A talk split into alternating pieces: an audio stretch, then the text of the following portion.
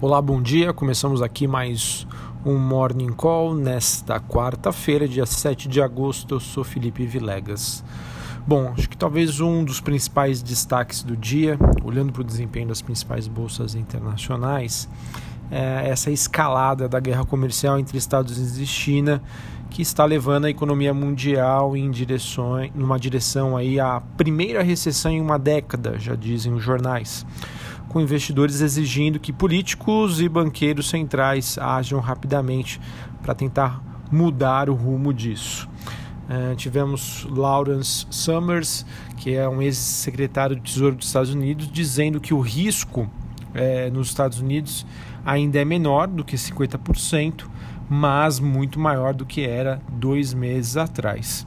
Como consequência disso, a gente já observa a curva de juros nos Estados Unidos apontando aí é, todos esses receios de fraqueza econômica, ainda mais é, que nós tivemos nessa madrugada três bancos centrais da região da Ásia e Pacífico, que seriam a Índia, a Tailândia e a Nova Zelândia, cortando os juros de forma surpreendente.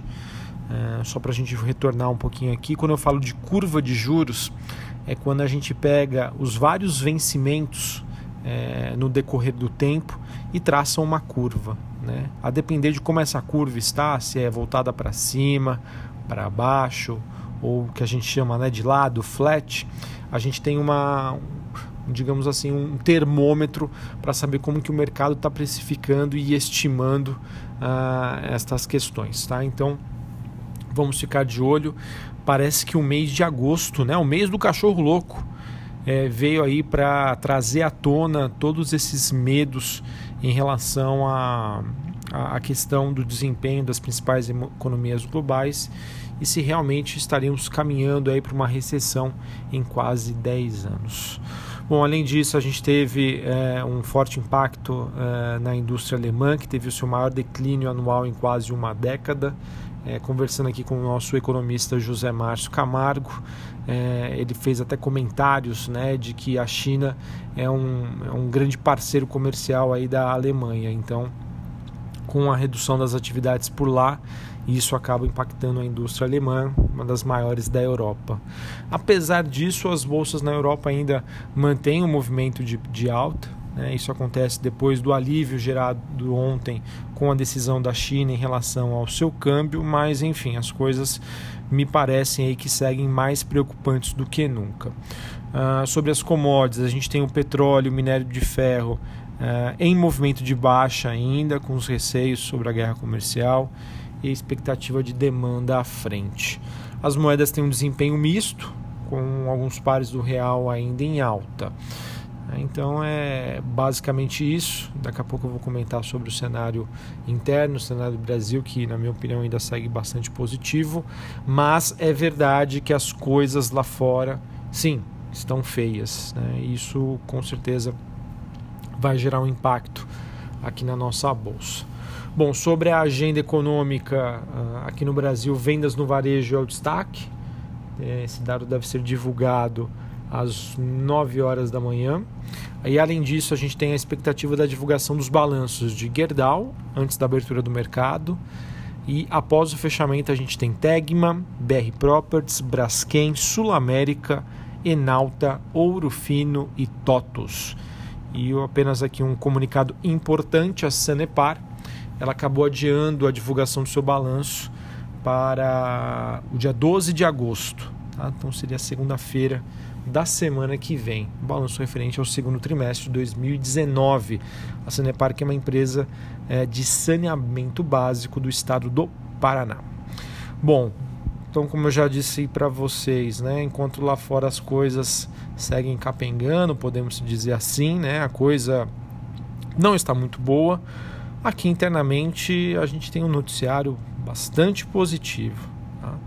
Uh, tivemos então nesta madrugada a Câmara dos Deputados aprovando o texto base da reforma da Previdência em segundo turno por 370 votos a 124, um pouquinho abaixo do que foi no primeiro turno, 379 versus 131. Uh, a gente teve, a gente espera ainda, na verdade, que os deputados eh, votem os destaques apresentados ao texto numa sessão que começaria hoje a partir das 9 horas. Não sei se vai rolar realmente aí neste horário, mas a expectativa de que isso seja finalizado ontem. Nosso cientista político, uh, o Ribamar Hamburger, ele disse que acredita que uh, não haverá dificuldades tá, em relação a, aos destaques e que, que devem aí uh, serem todos rejeitados. A gente também teve reportagem do Valor dizendo que Rodrigo Maia também não acredita em surpresas na votação dos destaques. Uh, a reportagem do Globo diz que após a, aprovação da reforma, Rodrigo Maia mencionou que o governo está muito mais próximo do Congresso e isso é muito positivo. É tudo que o mercado é, esperava aí desde o início.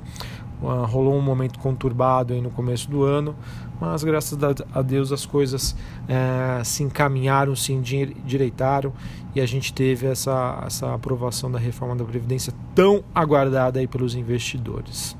Bom, além disso, a expectativa de que os governadores ainda acertem com o Senado uma PEC paralela para incluir os estados e os municípios na reforma, de acordo com o valor econômico. Além disso, tem uma reportagem do Estado que diz que o sistema de capitalização também pode ser retomado no Senado.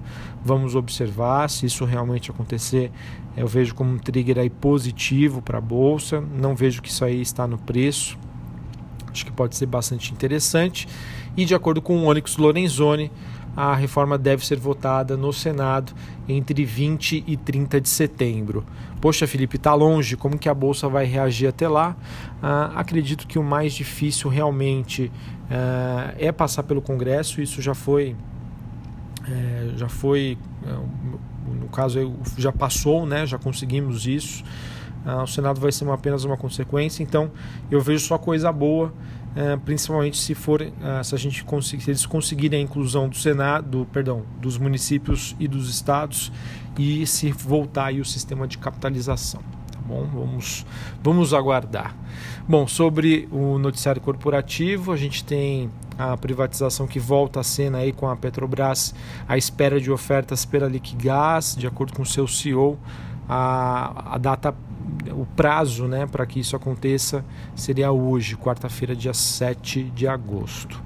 Tivemos a Caixa contratando bancos e dando um pontapé inicial aí, ela que pretende vender mais de 3,3 bilhões de reais em ações do Banco do Brasil. Então isso pode gerar uma pressão vendedora é, no BB, não porque os fundamentos mudaram, mas simplesmente porque existe essa expectativa de um fluxo de venda futuro. Uh, Bradesco, IRB Brasil, Banco do Brasil, BB Seguridade estariam interessados numa parceria com, a, com os seguros da Caixa, de acordo com a coluna do Estado de São Paulo. Vamos ficar também de olho. Bom, tivemos muitas empresas que divulgaram seus dados de balanço entre ontem né, à noite uh, e hoje pela manhã. É, se a gente fosse comentar todos aqui, cada um dos detalhes ia ficar muito mais complicado. Tá? A gente ia ficar mais uma, uns 10, 15 minutos, acho que não é o objetivo. Eu procuro sempre fazer aí uma um morning call aí de no máximo até 10 minutos. Tá? Mas enfim, queria aproveitar então aqui para divulgar nas minhas redes sociais, para quem quer me seguir, arroba Felipe Vilegas, Felipe com I, Vilegas com dois L's. É só me procurar lá no Twitter, a gente fica postando aí notícias durante o dia e a gente consegue uh, também postar alguns comentários sobre as nossas expectativas uh, em relação aos dados de balanço, aos resultados que já saíram, enfim. Então só me seguir lá no Twitter, arroba Felipe Vilegas, que vocês conseguem acompanhar o mercado com maior proximidade. Então, de maneira resumida, de acordo com um compilado aqui da Bloomberg, a gente teve BB Seguridade, que divulgou um lucro líquido ajustado que superou as estimativas, positivo. A CESP frustrou a menor estimativa, então divulgou um resultado abaixo do que o mercado esperava. A IOSP Maxion MYPK3, o seu EBITDA, que é o potencial de geração de caixa, superou a maior estimativa do Bloomberg.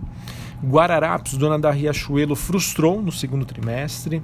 A Engie Brasil também frustrou, aí o lucro líquido veio menor do que o mercado estava esperando. Raia Drogasil positivo, lucro líquido ajustado superou a maior estimativa, muito bom aí para Raia Drogasil. Dizem aí que a Raia arrasa e ela está voltando aí a, a, a performar bem. Uh, e o Iguatemi, que está ligado a shoppings, sua receita líquida ficou um pouquinho abaixo das estimativas. Bom, então é isso. Um abraço, uma excelente quarta-feira. As coisas lá fora não estão muito boas, mas aqui internamente as coisas estão muito bacanas. O cenário segue construtivo e vamos ficar de olho aí na temporada de balanços, que tem muita empresa ainda para divulgar os seus números até o final da semana. Um abraço e até a próxima.